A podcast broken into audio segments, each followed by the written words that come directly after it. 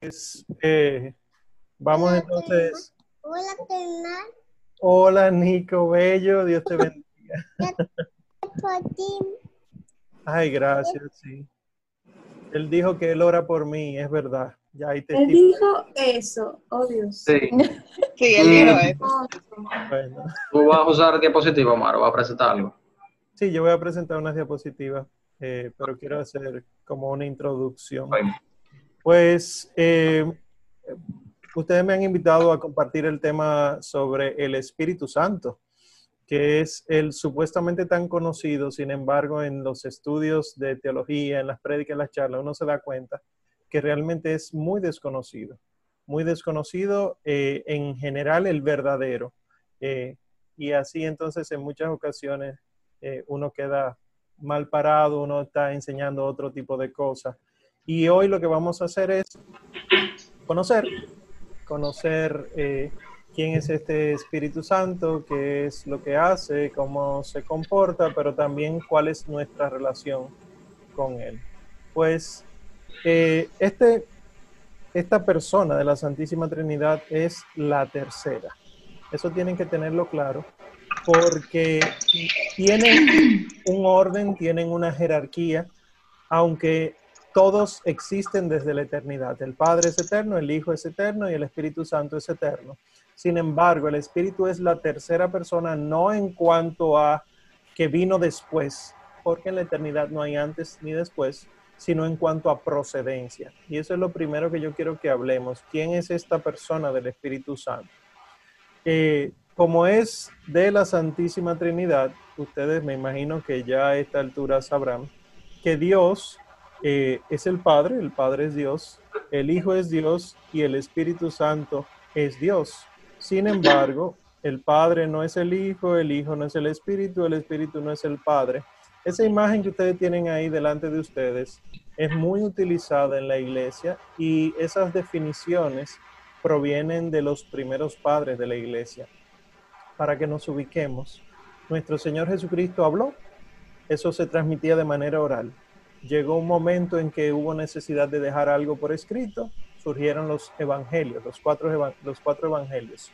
Y entonces esos evangelios eran los que se llevaban, se transmitían, se leían en voz alta en las comunidades, en las misas, y luego entonces vinieron los sucesores de los apóstoles y sucesores de los evangelistas y nos explicaron lo que para los primeros cristianos era normal, porque caminaron con el Señor, caminaron con los apóstoles, vieron los milagros, vieron absolutamente todo, pero los, la generación que seguía no. Entonces, estos hombres de, que son sucesores de los apóstoles se llaman padres de la iglesia y son siete siglos de padres de la iglesia, o sea, sucesor de sucesor de sucesor. ¿Y qué nos dicen ellos sobre la Santísima Trinidad? Que no son tres dioses, sino un solo Dios y tres personas.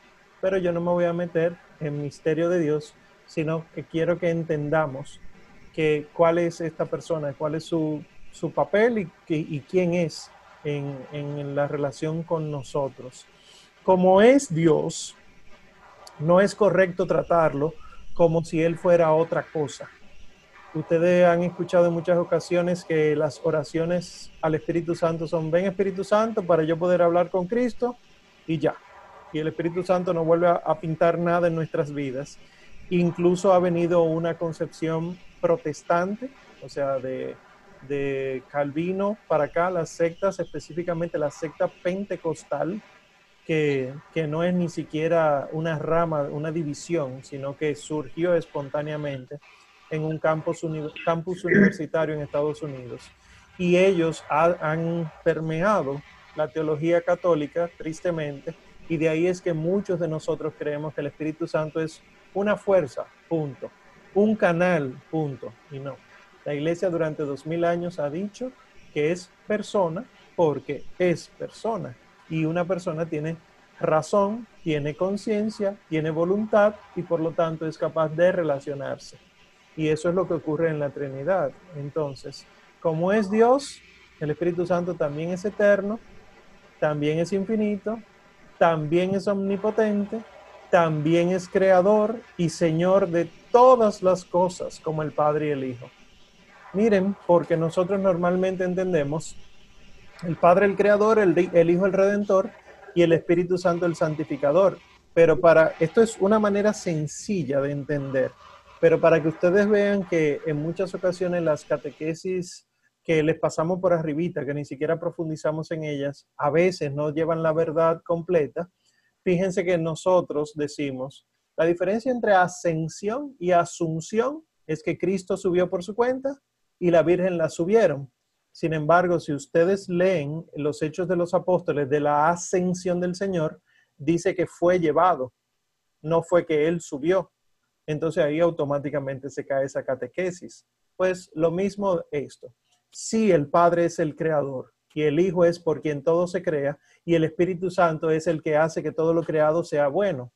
Por lo tanto, el Padre es el creador, pero también el Hijo, también el Espíritu, visto desde fuera. Y es también Señor, ustedes y yo lo decimos en el credo, es Señor y dador de vida. ¿Cómo fue que Dios le dio vida al barro que había hecho de Adán? Dice que sopló su aliento de vida, la ruaj, el aliento. Por lo tanto, Él es el dador de vida, tanto como el Padre y como el Hijo. Entonces, ¿qué decimos nosotros? Que procede del Padre y del Hijo, pero aquí aparecen tres conceptos que son teológicos, pero que mucha gente no los maneja porque prefiere quedarse con un Dios que es solitario. No sé si les pasa, cuando ustedes están orando, si tienen la posibilidad de imaginarse a Dios, mucha gente puede imaginar un Dios solitario. O sea, yo estoy hablando con el Hijo y se me olvida que el Padre está con el Hijo y que el Espíritu está con el Hijo. Yo estoy hablando con el Padre y se me olvida que los otros dos están presentes. Aunque tú estés hablando con una de las tres personas, están los otros dos porque es una, una, una comunidad, una trinidad indivisible. Esto es para su reflexión y meditación personal. ¿eh? No es que ahora vamos a, a volvernos locos, que hay que hablar con los tres juntos. Pero el Espíritu Santo procede del Padre y del Hijo por vía de la voluntad. ¿Cómo así? Porque el Padre y el Hijo quisieron que el Espíritu Santo fuera. No es que surge espontáneamente, sino que hay voluntad de parte de Dios para que exista o más que exista sea el Espíritu Santo. Y la manera en la que procede es por la vía de la expiración. Imagínense esto, no es así, pero es para que tengan una, idea de cómo, cómo puede eh, proceder el Espíritu Santo del Padre. El Padre sopló. ¿Por qué sopla? Si ustedes han visto dos personas enamoradas, ven que suspiran, que, que, se susurran, que siempre hay como un aliento. Ese aliento entonces vendría a ser el Espíritu Santo. Obviamente, el Padre es el que ama, el Hijo es el amado. No es un amor erótico, no es un amor prostituido, sino que es un amor auténtico. Y por lo tanto, el aliento que brota de estos dos amantes en el buen sentido de la palabra, en el correcto sentido de la palabra, es el Espíritu Santo. Y obviamente, como estamos hablando del amor, procede por vía del amor. Eh, es el amor entre el Padre y el Hijo, se llama Espíritu Santo, y procede de ambos como de un solo principio.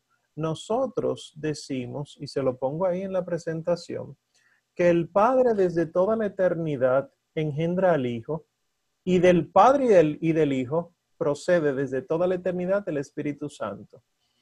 Eso que ven entre paréntesis ahí, filioque, en latín, significa del Hijo. La cláusula del filioque, hay mucha gente que la ha criticado porque nos aparta de los ortodoxos. Los ortodoxos dicen que, el Espíritu Santo procede del Padre solamente y, y que el Padre lo, lo, envía porque el Hijo lo pide, pero no es del Hijo que procede, etc. Sin embargo, en esos argumentos hay un error de base. ¿Cuál es? Que nos separa de los ortodoxos. No, señor, fueron los ortodoxos que se separaron de nosotros.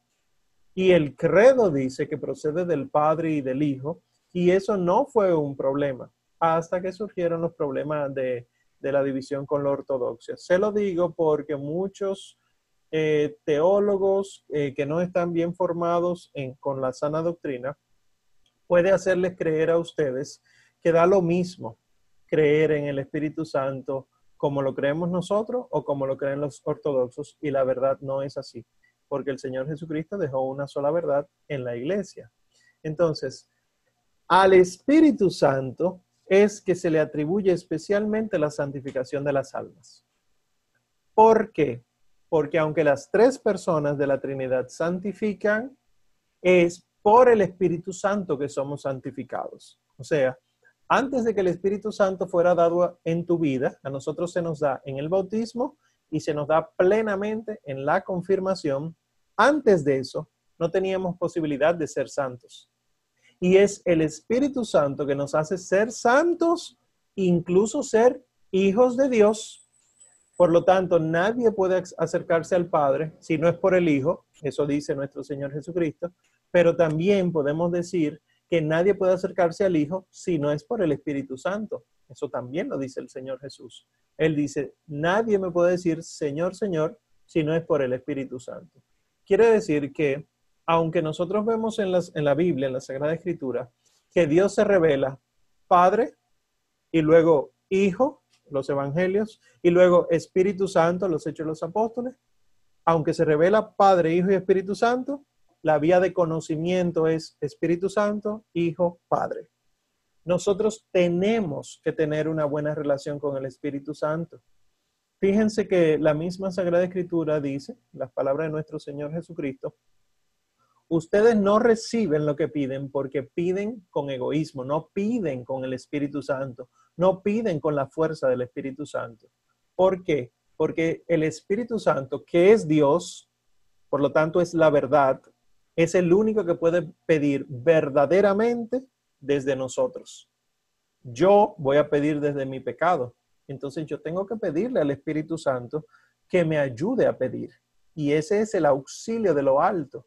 Decía Anthony en la oración eh, que Él es el paráclito, que es el paráclito, paracletos. Ustedes lo, lo escucharon el domingo pasado en la fiesta litúrgica de la ascensión del Señor, que el Señor Jesucristo dijo, yo les, yo ya me voy, ya les enviaré otro abogado. Abogado en griego se dice paracletos, para, el, el en paralelo, el, el que está al lado tuyo, y cletos, el que hace que venga sobre ti. Entonces, si hay otro paracleto, otro paráclito, quiere decir que nuestro Señor Jesucristo es abogado. Eso es cierto. El Señor Jesús es nuestro primer abogado ante el Padre, porque el Señor Jesús nos defiende, es que el Padre falla a favor de nosotros. Pero nuestro Señor Jesucristo sube al cielo a reinar y luego vendrá para juzgar. Entonces necesitamos otro abogado. Este otro abogado es el Espíritu Santo, tan necesaria, necesario, perdón, para la vida nuestra.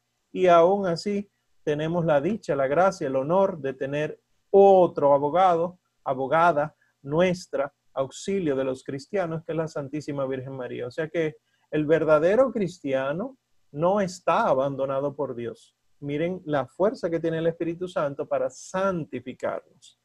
Sigo leyendo ahí en la presentación. Bajó sobre los apóstoles el día de Pentecostés. Hago una pausa ahí. No bajó a la tierra el día de Pentecostés. Bajó sobre los apóstoles el día de Pentecostés. Yo era uno que creía que Pentecostés era por fin la venida del Espíritu Santo. Y aunque sí se puede llamar así rápidamente, la venida del Espíritu Santo o el envío del Espíritu Santo, el nombre completo es el envío del Espíritu Santo a la iglesia. ¿Por qué? Porque antes de eso se envió el Espíritu Santo a la Santísima Virgen María, 33 años antes. Y antes de eso, el Espíritu de Dios actuaba en, personas específicas en el pueblo de Israel. Y muchísimo antes de eso, era el Espíritu de Dios que se movía sobre las aguas en el Génesis. O sea, el Espíritu Santo ha estado con nosotros, pero no necesariamente ha estado en mí, que es diferente. Como la iglesia acababa de ser creada, prácticamente nuestro Señor Jesucristo dijo, tú eres Pedro, sobre ti edificaré mi iglesia. Ese es el mandato, el primado de Pedro, pero la iglesia brota del costado abierto de nuestro Señor Jesucristo. O sea, La iglesia nace específicamente Viernes Santo. Y luego entonces el Señor muere y resucita con las heridas, o sea, todavía está visible la iglesia, eh, porque dice, explica San Agustín, del costado abierto de nuestro Señor Jesucristo colgado de la cruz brotaron los sacramentos de la iglesia. Es esa agua y esa sangre que hacen que la iglesia sea, que la iglesia empiece a existir. Entonces, si, si el Señor Jesucristo hubiera resucitado sin las heridas, quiere decir que la iglesia no fuera necesaria. Pero como la iglesia es necesaria, incluso le dice a Tomás, mete tu dedo aquí, mete tu mano en mi costado y no seas incrédulo, sino creyente. Leyéndolos nosotros en, un aspecto más espiritual, ven acércate a a la iglesia y no seas incrédulo, sino creyente. Pues eso ocurre durante 40 días y luego el Señor sube a los cielos. Nosotros estuvimos, entre comillas, huérfanos durante 10 días. Aunque la fiesta litúrgica de la ascensión fue el domingo, realmente corresponde al jueves anterior, para que entonces se den los 10 días, 40 de, la resurrección del Señor, que es lo que describen las Santas Escrituras, y luego 10 días de orfandad, entre comillas, para luego ser enviado el Espíritu Santo. Entonces bajó sobre los apóstoles el día de Pentecostés. ¿Para qué? Para confirmarlos en la fe. Porque los llenaba de luz, de fortaleza, de caridad y la abundancia de sus dones. Pentecostés no es, oigan bien, Pentecostés no es el Espíritu Santo viniendo al alma de cada uno de nosotros. No, Pentecostés es el Espíritu Santo viniendo a la iglesia para que la iglesia administre el Espíritu Santo para el bien de los fieles. A ti y a mí no se nos dio el Espíritu Santo en Pentecostés. Eso fue exclusivo de ese momento. El Espíritu Santo no vuelve a derramarse así. Se derrama a través de las manos de los presbíteros y en la confirmación a través de la mano del obispo. Por eso la imposición de manos, de manos es sagrada en la Madre Iglesia. ¿Cuál es la intención del Espíritu Santo entonces venir sobre la iglesia, sobre los apóstoles, ese día de Pentecostés? Pues la intención es derramar toda su gracia, derramar todos sus dones, derramar todos los carismas para que sea en la iglesia que empiece el reinado de Cristo, para que sea en la iglesia y a través de la iglesia que el Señor Jesucristo todo lo que dijo siga predicándose con fuerza, con autoridad por la acción del Espíritu Santo y por lo tanto pueda la iglesia y solo la iglesia llevar a los hijos de Dios por el camino de la verdad. No sé si ustedes saben que en un momento en los Hechos de los Apóstoles apareció uno que quería comprar el Espíritu Santo. Le dijo a, los apóstoles, a Pedro, eh, ¿cuánto puedo pagarte para que tú me des esa fuerza? Se llama Simón, Simón el mago, eso está en los hechos. Eh, y resulta que entonces San Pedro lo enfrentó y le dijo, tú te estás volviendo loco, esto no se compra, esto no se vende. De ahí, de Simón el mago, es que surge la palabra simonía. La simonía es la venta de cosas sagradas, la, venta de lo sobrenatural, el cuánto, cuánto yo tengo que pagarte para que tú sanes a mi esposa que está enferma de cáncer, por ejemplo, para que tú ores por ella. Eso se llama simonía y es pecado eh, es por Simón el mago. Y según la tradición, este Simón, cuando decidió enfrentarse a los apóstoles porque le dijeron que no, entonces Pedro lo enfrentó y Simón el mago subió en los aires y desde ahí entonces estaba eh, como engrandeciéndose. Pero según cuenta la tradición, Pedro podía ver los demonios que lo estaban levantando, que la gente no lo veía, pero Pedro sí lo veía y desde allá eh, imprecó y eh, mandó a que los demonios desaparecieran y desde allá cayó y se mató. Desde entonces la simonía es pecado, pobre Simón. Pues es a la iglesia que se da el Espíritu Santo. Y entonces, ¿qué pasa con Pentecostés? Porque una cosa es el Espíritu Santo y otra cosa es Pentecostés. ¿Qué es Pentecostés? Nosotros tenemos la Biblia eh, el Antiguo Testamento heredado de los griegos. Es lo que se conoce como la, Biblia Septuaginta o Biblia de los 70. O sea, el Antiguo Testamento que utilizó nuestro Señor Jesucristo no estaba en hebreo, era griega la versión. Y esa versión griega eh, tiene un nombre en el Antiguo Testamento de los 50 días que hay entre la Pascua y ya el final de la cosecha, que es lo que se llama Pentecostés. Y así entonces nos llega a nosotros como Pentecostés o el día quincuagésimo, el día 50. Esta es la fiesta de las semanas, de la cosecha o de las primicias. Y ahí en su pantalla pueden ver Deuteronomio 16, que el Señor le dice al pueblo de Israel, oigan, contarás siete semanas. Miren, por eso es que se llama la fiesta de las semanas, porque si son siete semanas, es como si fuera una semana de semanas. En vez de una semana de días, una semana de semanas. 7 por 7, 49, y el día 50, entonces es el final. Pero miren cómo dice ahí. Cuando la hoz, esto que utilizan para cortar, cuando la hoz comience a cortar las espigas, comenzarás a contar estas siete semanas y celebrarás en honor de Yahvé tu Dios la fiesta de las semanas con la ofrenda voluntaria que haga tu mano en la medida en que Yahvé tu Dios te haya bendecido. Entonces, si se fijan, son las primicias, pero no es primicia de cualquier cosa, sino primicia de trigo. Cuando se empiece a cortar el trigo, se dura siete semanas cortando trigo, porque se sembró durante ocho nueve meses, se sembró, creció y empezó a dar frutos, unos 30, unos 60, unos 100 por espiga. En las cosas del Señor siempre son 100, a menos que uno le, le, impida eso. Pues eh, empieza a madurar y empieza la siega, entre comillas, coincide, pero en Dios no hay coincidencia, con la Pascua. Eso que ustedes ven ahí de Deuteronomio 16 es justamente en el momento de la Pascua. O sea, se celebra la salida de Egipto y empieza a cortarse el trigo. Entonces se cuentan siete semanas y el día 50 sería Pentecostés. Por lo tanto, en un sentido original, Pentecostés es realmente una fiesta de la cosecha. ¿Y por qué entonces nuestro Señor Jesucristo decidió morir en Pascua? ¿Y por qué entonces el Espíritu Santo vino en Pentecostés?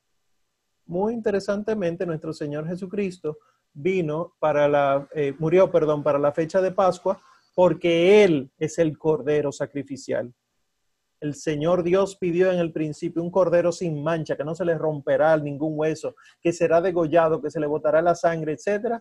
Y efectivamente eso fue lo que pasó el Viernes Santo. Entonces, si esa fiesta de Pascua es importante, entonces tenemos que empezar a contar cuando empieza a cosecharse el trigo. ¿Para qué se cosecha el trigo? Para la harina. Y que el Señor Jesucristo se quedó en harina específicamente en pan. Quiere decir que el fin de la cosecha es en Pentecostés y así entonces nosotros vemos que los Hechos de los Apóstoles, capítulo 2, que ahí es donde se narra el, el episodio de Pentecostés, el Señor Jesucristo empezó a cortar el trigo con su muerte, instituyó la Eucaristía, ahí empezó a cortar el trigo y entonces se fue, él fue envuelto como se envuelven las gavillas de trigo, en el sudario, fue guardado y luego cuando él sale, empieza el fin de la cosecha y obviamente que Pentecostés viene a ser los frutos de la Pascua.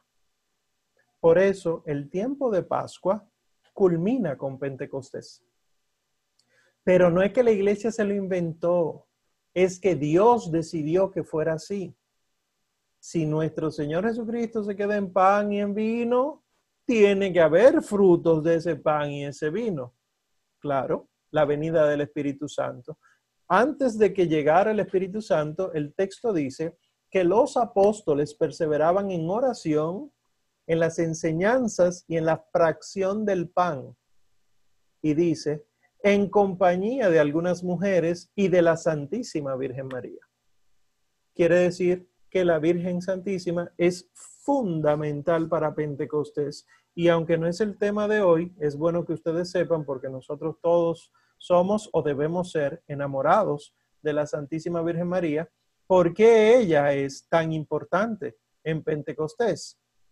Porque a ella fue que se le dio originalmente el Espíritu Santo.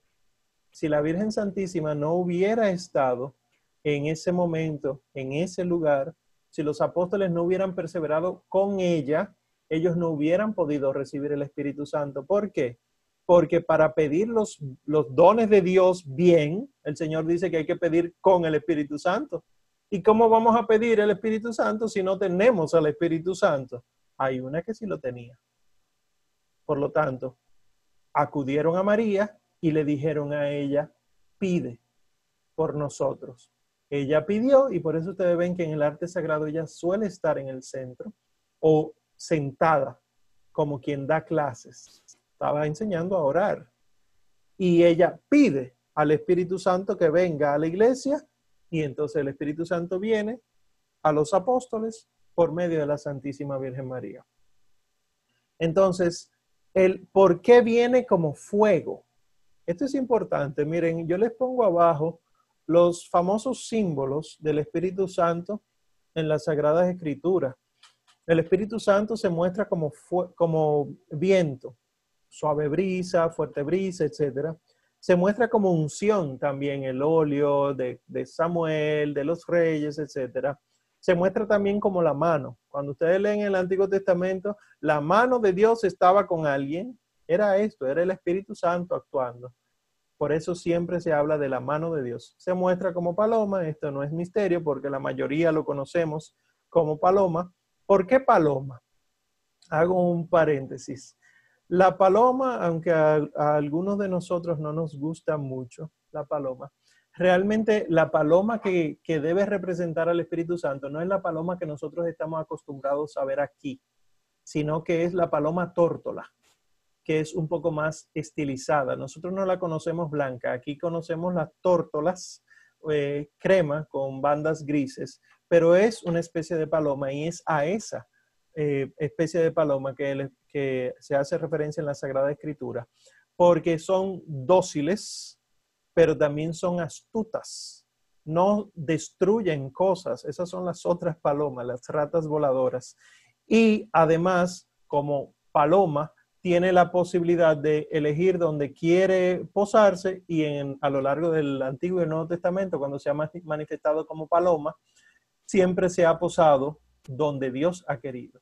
Piensen en la paloma del arca de Noé, por ejemplo, que dio vueltas. Una paloma no aguanta tanto, entre comillas. Piensen en nuestro Señor Jesucristo cuando desciende como paloma. También se muestra el Espíritu Santo como nube. Eh, en el Éxodo, caminando, ¿verdad?, en el desierto, eh, como fuego y como agua. Como agua es fácil porque nosotros lo asociamos al bautismo como debe ser. Cada vez que pasan por el agua, eso es el Espíritu Santo purificando. Pero en Pentecostés desciende como fuego. ¿Qué dice el catecismo de la Iglesia Católica de este símbolo? En esta, esta parte del catecismo, que yo lo voy a citar a continuación, ustedes encuentran los diferentes símbolos del Espíritu Santo y lo que significan. Pues el numeral 696 del Catecismo dice que el fuego simboliza la energía transformadora de los actos del Espíritu Santo. Si ustedes piensan en el aspecto químico, físico-químico, pero sobre todo químico del fuego, ustedes verán que el fuego es una oxidación acelerada y por lo tanto tú quemas algo y ese algo es transformado. No hay nada, absolutamente nada, que el fuego toque que no quede transformado. Y entonces, esta energía transformadora es el Espíritu Santo. En forma de lenguas como de fuego, se posó el Espíritu Santo sobre los discípulos la mañana de Pentecostés y los llenó de él. Y la tradición espiritual conservará este simbolismo del fuego como uno de los más expresivos de la acción del Espíritu Santo, porque incluso dice San Pablo en Primera de Tesalonicenses, no extingáis el Espíritu. Pablo lo considera fuego todavía. Y a propósito de fuego, piensen en el purgatorio como el fuego es el que va transformando al alma que muere, en pecado venial y así entonces puede ser eh, limpiada, cambiada para acceder al cielo. Por lo tanto, es voluntad de Dios todo ese proceso. Ustedes saben que a mí me gusta profundizar un poquito más, no se vuelvan locos, yo les puse ahí la traducción, pero llama mucho la atención que Hechos capítulo 2, eh, pero los versículos 3 y 4 en griego tiene una traducción que es impresionante, o sea, el original griego de Lucas no dice como tenemos nosotros las traducciones al español. Por ejemplo, solamente le voy a leer el español versículo 3 dice, eh, que se dejaron ver sobre ellos divididas unas lenguas como de fuego y se asentaron sobre cada uno de ellos. ¿Qué llama la atención aquí primero? Que están divididas y que se asentaron, o sea, que tomaron asiento. Las versiones en español dice que se posaron, pero para nosotros, sobre todo en República Dominicana, posarse eh, no tiene el sentido de sentarse, de tomar asiento. Quiere decir que cuando eh, está diciendo el ecaticen, eso es lo que está en griego, asentaron, eh, es que toma un trono, lo pone y se sienta en ese trono. O sea, el Espíritu Santo en ese momento se hizo rey, señor de los apóstoles. Nuestra versión en español, tristemente, versión en español, pero entendida a los dominicanos y dominicanos sin formación, es que se posa, así como un pajarito viene volando y se posó en una mata. No, no es eso. El fuego no se posa, sino que toma eh, la, la, realidad de esa persona y empieza a regir en esa persona. Y lo otro que llama la atención, que está antes que eso, que es la segunda palabra, eh, ¿verdad? Dice eh, el kai y, y dice obstesan, de oftes, oftalmos, se dejaron ver. Ese verbo, ofte, es el mismo que se utiliza en los santos evangelios para decir que el Señor resucitado se dejó ver de las personas. Nosotros en, en, español no ponemos se dejó ver, sino que lo que se pone es se apareció. Y para la mayoría de nosotros es como un eh, now you see me, now you don't. Ahora tú me ves, ahora tú no me ves. Pero la realidad es que el Señor está. Lo único que no se deja ver. Y de repente, usted se dejó ver. De la Magdalena, de los doce, de los de Emaús, etcétera. Pues miren aquí lo que dice el, el mismo verbo, pero en los hechos de los apóstoles. Se dejaron ver unas lenguas como de fuego hablando de que el Espíritu Santo, igual que nuestro Señor Jesucristo, opta por tomar un, un, elemento, un signo, algo que sea perceptible por los sentidos. Quiere decir, y esto es un paréntesis muy importante, que en muchísimas ocasiones, por no decir todas, el Espíritu Santo actúa desde la invisibilidad de nuestros ojos o de nuestros sentidos. Yo no necesito sentirme bonito para que el Espíritu Santo actúe en mí. Yo no necesito ver milagros, yo no necesito escuchar una voz, yo no necesito flotar, eh, temblar, etcétera. Todas estas experiencias sensoriales pudieran ser usadas por el Espíritu Santo, pero no es lo que hace. Eso lo deja como una excepción. Y entonces el segundo versículo, el versículo 4, eso es la oración cuarta de arriba hacia abajo, donde dice cae y llenados, pongo llenados, no llenos, porque no fue que ellos se llenaron, sino que a ellos lo llenaron. Y llenados todos de Espíritu Santo y llevados, fueron llevados a hablar otras lenguas de acuerdo a lo que el Espíritu le daba a hablar, pero dar un discurso elevado a ellos. ¿Qué está diciendo aquí? Primero, que no fue porque ellos decidieron, sino que el Espíritu Santo, que ya había hecho el trono ahí, empezó a moverles a ellos el deseo de hablar. No les movió la boca, no son títeres. Eso es otro concepto errado que tenemos muchos de nosotros. Muchos de nosotros creemos que Dios nos utiliza como marionetas. No. Siempre respeta la libertad. Y esa es la diferencia entre los demonios y los ángeles. Los ángeles no se apoderan de tu libertad, los demonios sí, porque los demonios no toleran eso en nosotros. Entonces, primero, que fueron llenados. Y segundo, fueron llevados a hablar, o sea, se les movió la voluntad, hablar en lenguas de acuerdo a lo que el Espíritu le daba para hablar, pero no hablar cualquier cosa, sino que la definición de eh, el verbo que está ahí es de un, como si alguien que supiera mucho le toca dar un discurso. Es un discurso, es oratoria, es preparado, es estudiado, es elevado. Esto fue lo que chocó a los judíos de, que estaban ahí, a todos los extranjeros, porque estos no son acaso pescadores. ¿Cómo pueden hablar como si hubieran estudiado? Esto lo hace el Espíritu Santo y ustedes saben que el Espíritu Santo tiene esos dones. Ahora, ¿por qué les pongo este texto? No es por eso, sino por estos dos verbos. Dice glosai, gloso. La palabra glosario, que es vocabulario, es de eso, de, lengua. Eh, la glosai arriba y glosais abajo es lengua, pero arriba está hablando de las lenguas de fuego y abajo está hablando del idioma. A propósito es que está puesto así. Entonces, bajó como lenguas de fuego porque iban a hablar en lenguas.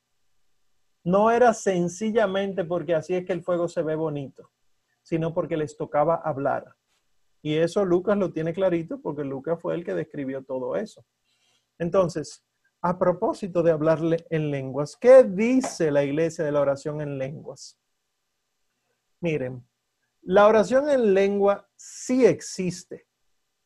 De hecho, el Catecismo de la Iglesia Católica, el numeral 2003, dice, cualquiera que sea su carácter, a veces extraordinario, como el don de milagros o de lenguas, los carismas están ordenados a la gracia santificante y tienen por fin el bien común de la Iglesia. Están al servicio de la caridad que edifica la Iglesia. O sea, la Madre Iglesia sí reconoce el don de lenguas. Ahora, la Madre Iglesia no reconoce el don de lenguas como cualquier cosa, sino como cosas específicas, porque miren, por ejemplo, lo que dice San Pablo en 1 Corintios 14. Supongamos que yo vaya donde vosotros hablando, hablándoos en lenguas.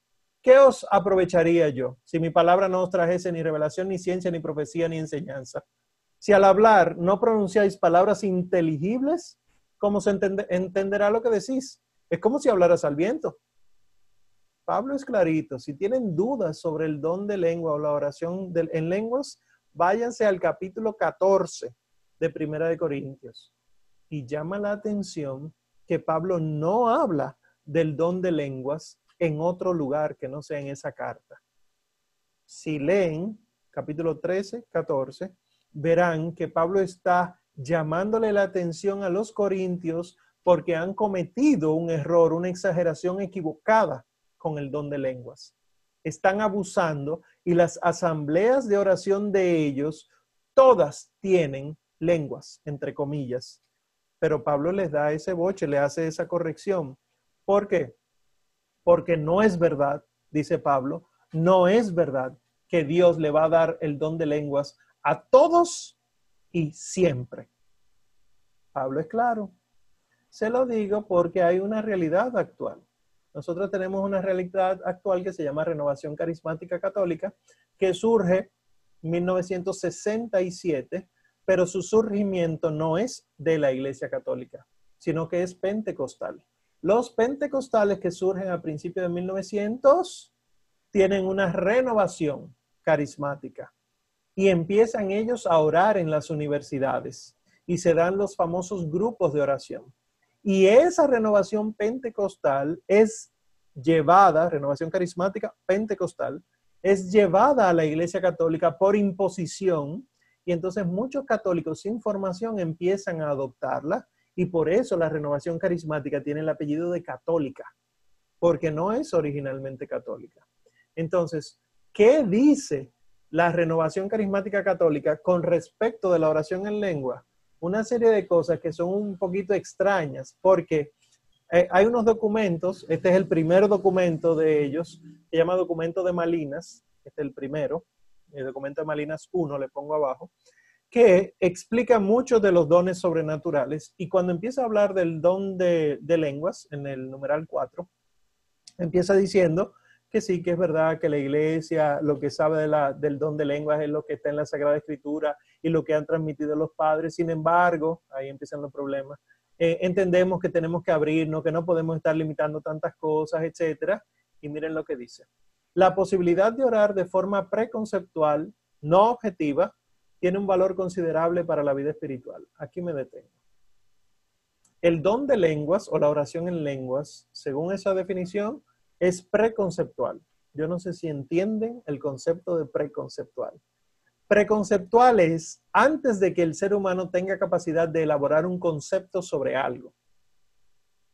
Vamos a dar un ejemplo. Ustedes no tienen idea, no tienen idea de lo que es un celular. Ustedes nunca lo han visto, nadie nunca le ha hablado de eso. Sin embargo, de alguna manera, alguien les pide que hable de un celular.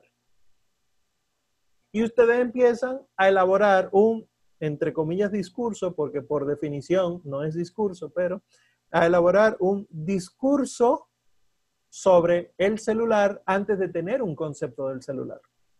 Eso es lo que está diciendo ahí. Es una oración de forma preconceptual, no objetiva. Y dice, continúa la lectura, permite expresar por un medio preconceptual lo que no se puede expresar conceptualmente. Lo cual no es cierto porque tenemos dos mil años de exposiciones conceptuales sobre muchas cosas de la Santísima Trinidad. El orar en lenguas es para la oración normal lo que la pintura abstracta o no figurativa para la pintura ordinaria. Si a alguno de aquí les gusta el arte como me gusta a mí, sabrá que hay muchos expositores del arte y que muchísimos de ellos nunca utilizaron arte abstracto. Quiere decir entonces que no pintaron adecuadamente, que no esculpieron adecuadamente, que no compusieron adecuadamente. Bueno, la oración en lenguas actualiza una forma de inteligencia de la que incluso los niños son capaces. Por ejemplo, teníamos aquí con nosotros al principio a José David. José David está empezando a hablar, eh, bueno, a elaborar ya oraciones largas, eh, pero antes de que él empezara a hablar, sus balbuceos, según esta definición, eran suficiente oración. Si tú le decías que orara y él hacía lo que hacía, entonces ya eso era suficiente oración porque hasta los niños son capaces de hacerlo. Bajo la acción del Espíritu, el creyente ora libremente y expresiones conceptuales. Esto yo les digo que es protestantismo porque tiene el concepto de que eh, tener conceptos, bueno, eh, hay una cacofonía muy fea en mi oración, pero tiene la intención de que tener conceptos es amarrar al espíritu.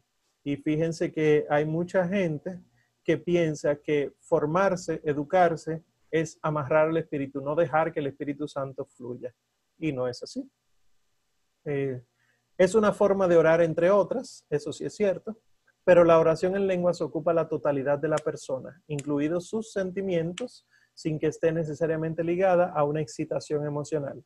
Si es verdadera oración en lengua, tienes razón. Ahora, ¿qué es lo que ha pasado con la oración en lenguas? ¿Qué debe entenderse de la oración en lenguas? El milagro real de la oración en lenguas, esto es lo que está en la Sagrada Escritura.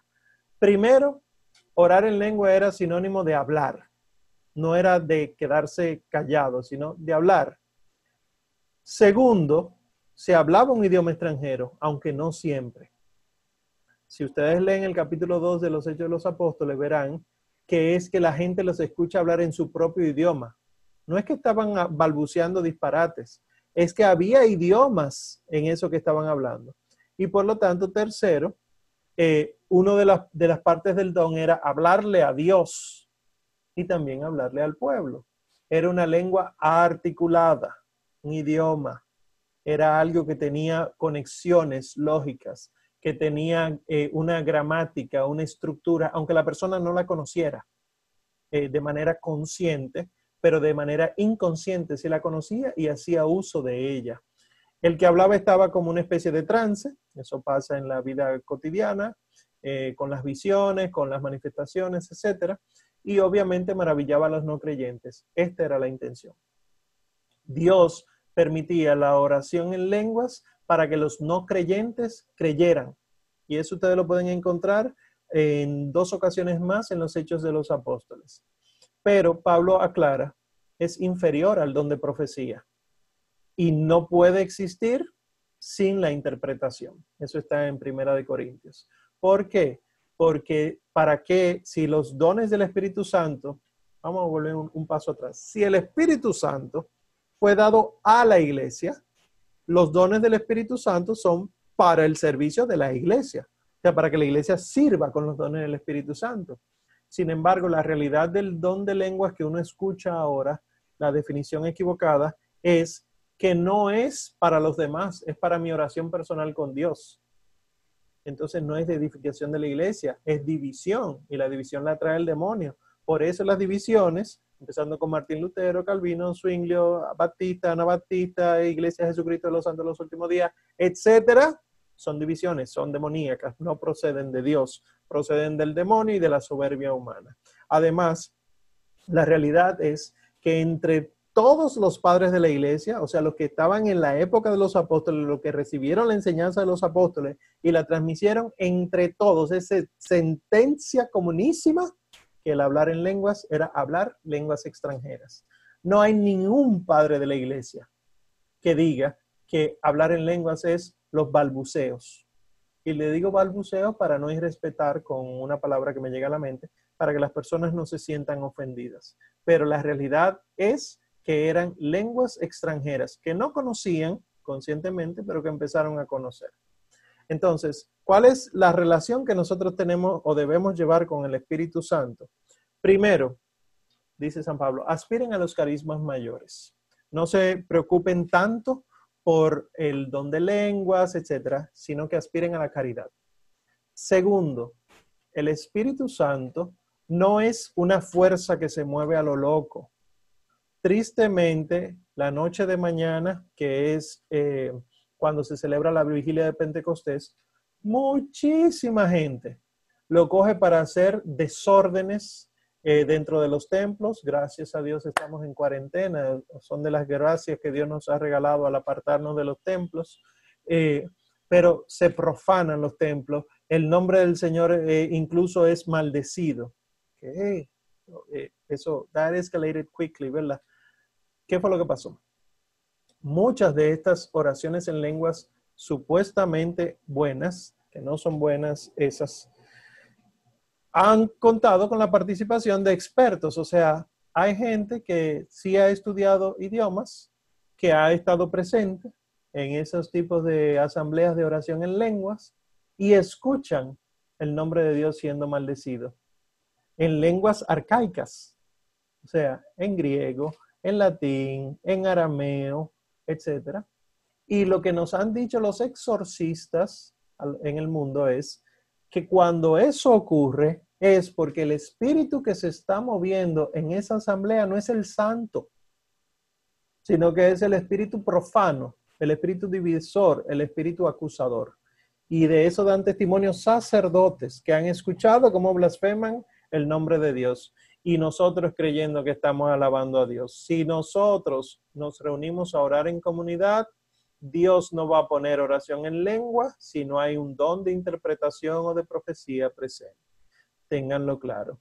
Y lo otro, con respecto de Pentecostés como tal, es que Pentecostés ya ocurrió.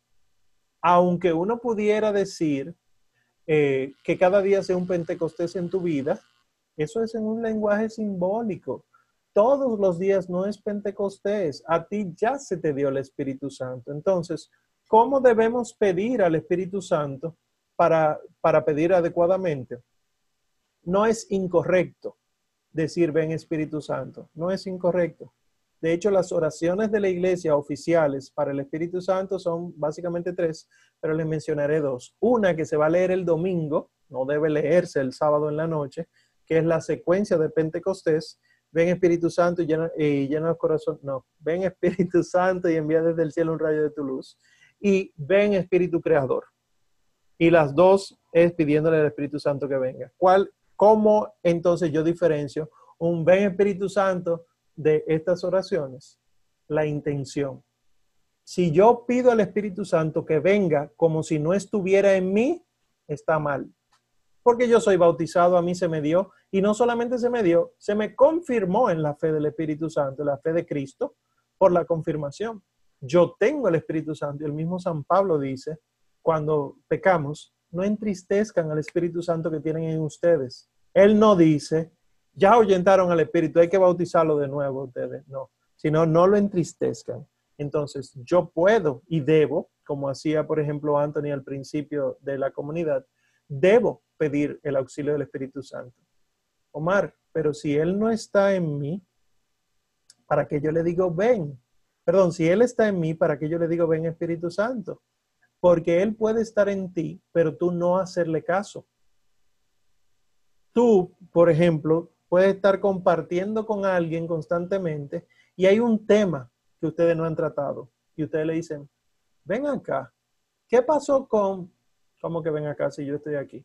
Es eso mismo, es un ven, yo te doy permiso para que tú hagas lo que tú tienes que hacer conmigo. Ese es el ven Espíritu Santo. Ven y aduéñate de todo. No es ven que necesitamos de ti, que tú no estás con nosotros, nos abandonaste, nada de eso. O sea que sí se puede decir ven Espíritu Santo. Y por último, eh, esto es un consejo litúrgico, lo que se va a celebrar mañana en la noche, que es la vigilia de Pentecostés, no es Pentecostés, es la vigilia. O sea, es una preparación para la, el Pentecostés como tal es domingo. Si ustedes se fijan en el texto de los Hechos de los Apóstoles, eran las nueve de la mañana cuando el Espíritu Santo descendió sobre los apóstoles y la gente por eso decía, pero están borrachos y ellos le decían, ¿cómo vamos a estar borrachos si son ahora las nueve? O sea que había que estar bebiendo desde temprano. Las cosas que hay que oír. Bien, voy a dar un espacio breve para ver si alguien tiene alguna pregunta, alguna inquietud que quisiera que les respondamos, para luego entonces orar. Preguntas. Eh, es decir, eh, tengo una pregunta en el chat. Es decir, que aunque no lo sienta like full, ¿El Espíritu Santo siempre está presente? Sí. Al Espíritu Santo no hay que sentirlo.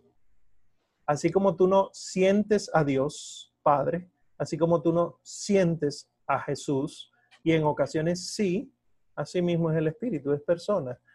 Eh, no es que si, sientes algo no es, Dios, no, no es eso, sino que Dios no usa constantemente las sensaciones nuestras para Él manifestarse, porque Él es más que las sensaciones, Él es más que los sentidos. En ocasiones sí lo usa para llamarnos la atención por algo específico, o sea, que tengamos confianza, que tengamos piedad, etc. Pero lo habitual en Dios es su presencia silenciosa, porque si yo tengo que estar sintiendo a Dios para que Él esté conmigo, no tengo fe porque la fe no necesita sentir. Si siente, ya no tienes fe. ¿Entienden la diferencia? Bien. ¿Alguna duda, inquietud, interrogante? Omar. Adelante. Eso me, eso me lleva al curso de liturgia que tomamos en la contigo el año pasado en el sentido de, las canciones, de las canciones populares que a veces se quieren cantar en la misa. Y hay una canción que ahora se me fue, la tenía ahora mismo antes de preguntarte y se me acaba de ir, Dios mío. ¿Cómo es? Ajá, ¿cuál? Una canción sumamente, o sea, de cantos populares, no litúrgica, que suelen cantar en la misa sobre el Espíritu Santo. Eh, ay Dios, ¿cómo se llama? Ay, Dios. Hay una mí. ¿Cuál? Eso, muévete en mí. Muévete en mí, oh Espíritu de Dios. No, no. Ah. Es una más, que es más popular, que más suele ser más frecuente. Espíritu de Dios me transforma. Bueno, si es eh, Bueno. Del, del curso de liturgia que dimos en, ¿cómo es que se llama? En los cursillos de cristiandad. Es eso. Ajá. Ajá. Entonces, muy probablemente tú te estás refiriendo a algún canto evangélico. Ajá. Ah. Pero que a veces se han utilizado, lamentablemente, Sí. No tal vez en la misa directamente, pero sí en actividades. Entonces, Hay uno que, yo te quería preguntar en ese sentido, si está mal ese tipo de cantos, también están Sí. mal. sí, Eh, ese que tú dices, el autor es Tony Pérez, evangélico, y dice, el Espíritu de Dios está en este lugar. Ese canto es evangélico. ¿Cuál es el problema con eso? Yo no le he revisado la letra, pero ustedes saben que siempre hay dos problemas. O que la letra esté equivocada, que hay una teología equivocada de fondo, o el tema del testimonio, que aunque la letra esté bien, quien te esté escuchando, eh, quien te esté viendo, escuchando eso, va a entender que puede escucharse música evangélica sin problema. Eh, mi recomendación es que traten de ser católicos hasta cuando se duchan, que sean católicos cuando vayan al baño, cuando vayan a la calle, cuando se esté en la privacidad, porque el, enemigo, el diablo, como león rugiente, ronda buscando a quien devorar. Y entonces, si nosotros le dejamos las puertas abiertas para que él haga lo que le dé la gana, lo de menos es que yo me vaya de la iglesia. Eso es lo de menos. Lo peor es que él se va a comer, como dice un hermano mío, tu alma con cachú. Eso es lo que él va a hacer. Le va a echar un cachucito al alma tuya y crunchy, crunchy. Y no, no pueden descuidarse con eso. Bien. ¿Alguna otra duda? Ah, sí, perdón. muchas ¿Alguien? gracias. No, todo bien, ustedes son unos expertos todos, qué bueno. Pues miren, eh, nosotros quizá no tenemos mucha experiencia. Eh, quizá después de esto dicen, ¿y cómo yo oro al Espíritu Santo? Vamos a hacer una oración. Está bien. Eh, vamos a cerrar los ojos y vamos a pedirle al Espíritu Santo que haga lo que tiene que hacer en nosotros. Es normal, es una oración normal. Lo único que tú tienes que tener en mente, quién, con quién es que tú estás hablando. Espíritu Santo de Dios, tú que has sido tan bueno y yo que he sido tan malo contigo. Tú cuando yo estaba pequeño, viniste a mi vida y me transformaste. Por tu presencia en mí recibí el perdón del pecado original y mi vida se encamina más a agradar a Dios, agradar al Hijo, agradarte a ti. Te pido que me perdones. Te pido que no tomes en cuenta todas las cosas que yo hago blasfemando contra ti, diciendo que las cosas que tú haces no las haces tú, sino que las hago yo, diciendo que las cosas que yo hago las haces tú. Perdón, Señor, te pedimos por esta gran blasfemia. No tomes en cuenta toda esta necedad. Mira que es que no te conocemos. Tú que eres el Señor y santificador, tú que me das la vida, ven y aviva en mí el deseo de buscar de Dios. Ven y pon en mí el amor a los sacramentos que de ti proceden, que como tú le diste vida a la iglesia en Pentecostés, así pueda yo tener vida, no solamente en mí, sino sobre todo en mi comunidad, en mi familia. Espíritu Santo, la suave brisa que eres, ven y refrescanos en este estío, en este verano. Ven y refresca este estío de mi vida, donde con la cuarentena puede ser que esté enfriándome. Puede ser que yo sienta que no estoy haciendo nada. Ven Espíritu Santo y aduéñate de esa parte de mi mente, de mi corazón, de donde yo te saqué, creyendo que eran mis fuerzas. Espíritu Santo, también te pedimos que como el fuego que eres, vengas a quemar todo lo que somos para ser transformados. Enciéndenos, enciéndenos en llamas. Ven, transfórmanos y cámbianos y que seamos capaces de amar aquí en la tierra el ayuno, amar el sacrificio, amar la penitencia que podamos nosotros experimentar constantemente tu compañía, tú que habitas en mi alma. Tú, Señor Espíritu, que eres el amor del Padre y del Hijo, a ti te pedimos que nos enseñes a amar. Enséñanos a amar tanto, tanto, tanto, tanto al Hijo, que así amándolo seamos capaces de imitarlo, de transfigurarnos como Él y de morir como Él. Espíritu Santo, también te pedimos que todas nuestras ocupaciones de estudio, de trabajo, de familia y las personales, que tú te adueñes de ellas. Que en muchas ocasiones yo creo que soy yo que lo estoy haciendo, pero enséñame que eres tú.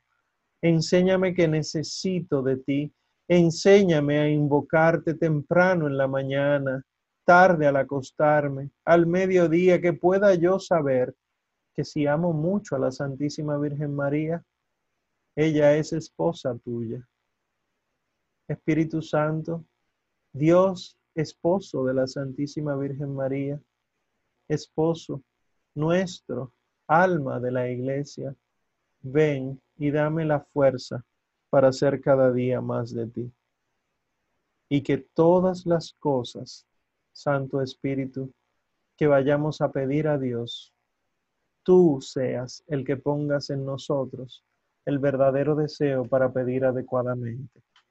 Mira mi familia, mira mis amigos, mira mi novia, mi novio, mira mi jefe, mis compañeros de trabajo, mira mi país.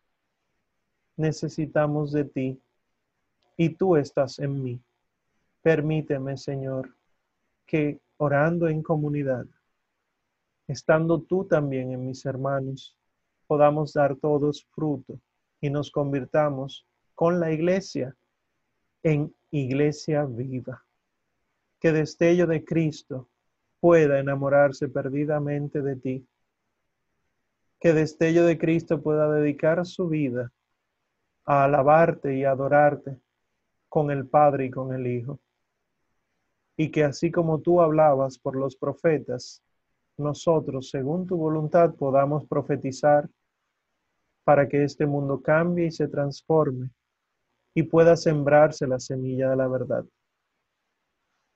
Que aprendamos que el milagro grande no fue que los apóstoles hablaran varios idiomas, sino que de ellos por ti salió la fuerza para predicar. Y con la primera predicación se convirtieron tres mil hombres. Espíritu Santo, que aunque sea uno se convierta con mi predicación que aunque sea uno, pueda recibir la palabra de verdad que tú pones en mí. Y que lo que tú pongas en mí sea verdaderamente aceptado por mi corazón. Disminuye mi soberbia. Aleja de mí el entendimiento arcaico y equivocado que tengo. Y hazte dueño de mí. Tómame a mí como iglesia y sé tú mi alma para que entonces pueda yo decir como en el Apocalipsis, que el Espíritu, tú y la novia, nosotros, le decimos al Señor Jesús, ven Señor Jesús. Y porque sabemos que tú haces estas cosas y muchas más, te pedimos que nos bendigas y que todos estos frutos puedan ser vistos por los demás, aunque nosotros nunca los veamos. En el nombre del Padre, y del Hijo, y del Espíritu Santo. Amén. Le quiero poner una oración, no sé si hay aviso, pero quiero acabar con esta gran oración. Ustedes responden, es un clásico esto, pero ustedes responden eh, donde está la R roja. Gran deseo de hacerla en latín, pero no sé si se arriesgan. No, o sí. Yo no entendí. Yo digo que no. Ah, ok, está bien. Ven Espíritu Santo, llena los corazones de tus fieles y enciende en ellos el fuego sagrado de tu amor. Envía, Señor, tu Espíritu y todo será creado. Oh Dios, que has instruido los corazones de los fieles con la luz del Espíritu Santo, concédenos según el mismo Espíritu conocer las cosas rectas y gozar siempre de sus divinos consuelos. Por Jesucristo, nuestro Señor. Amén. Pues gracias por la atención y que Dios le bendiga. Amén. Amén.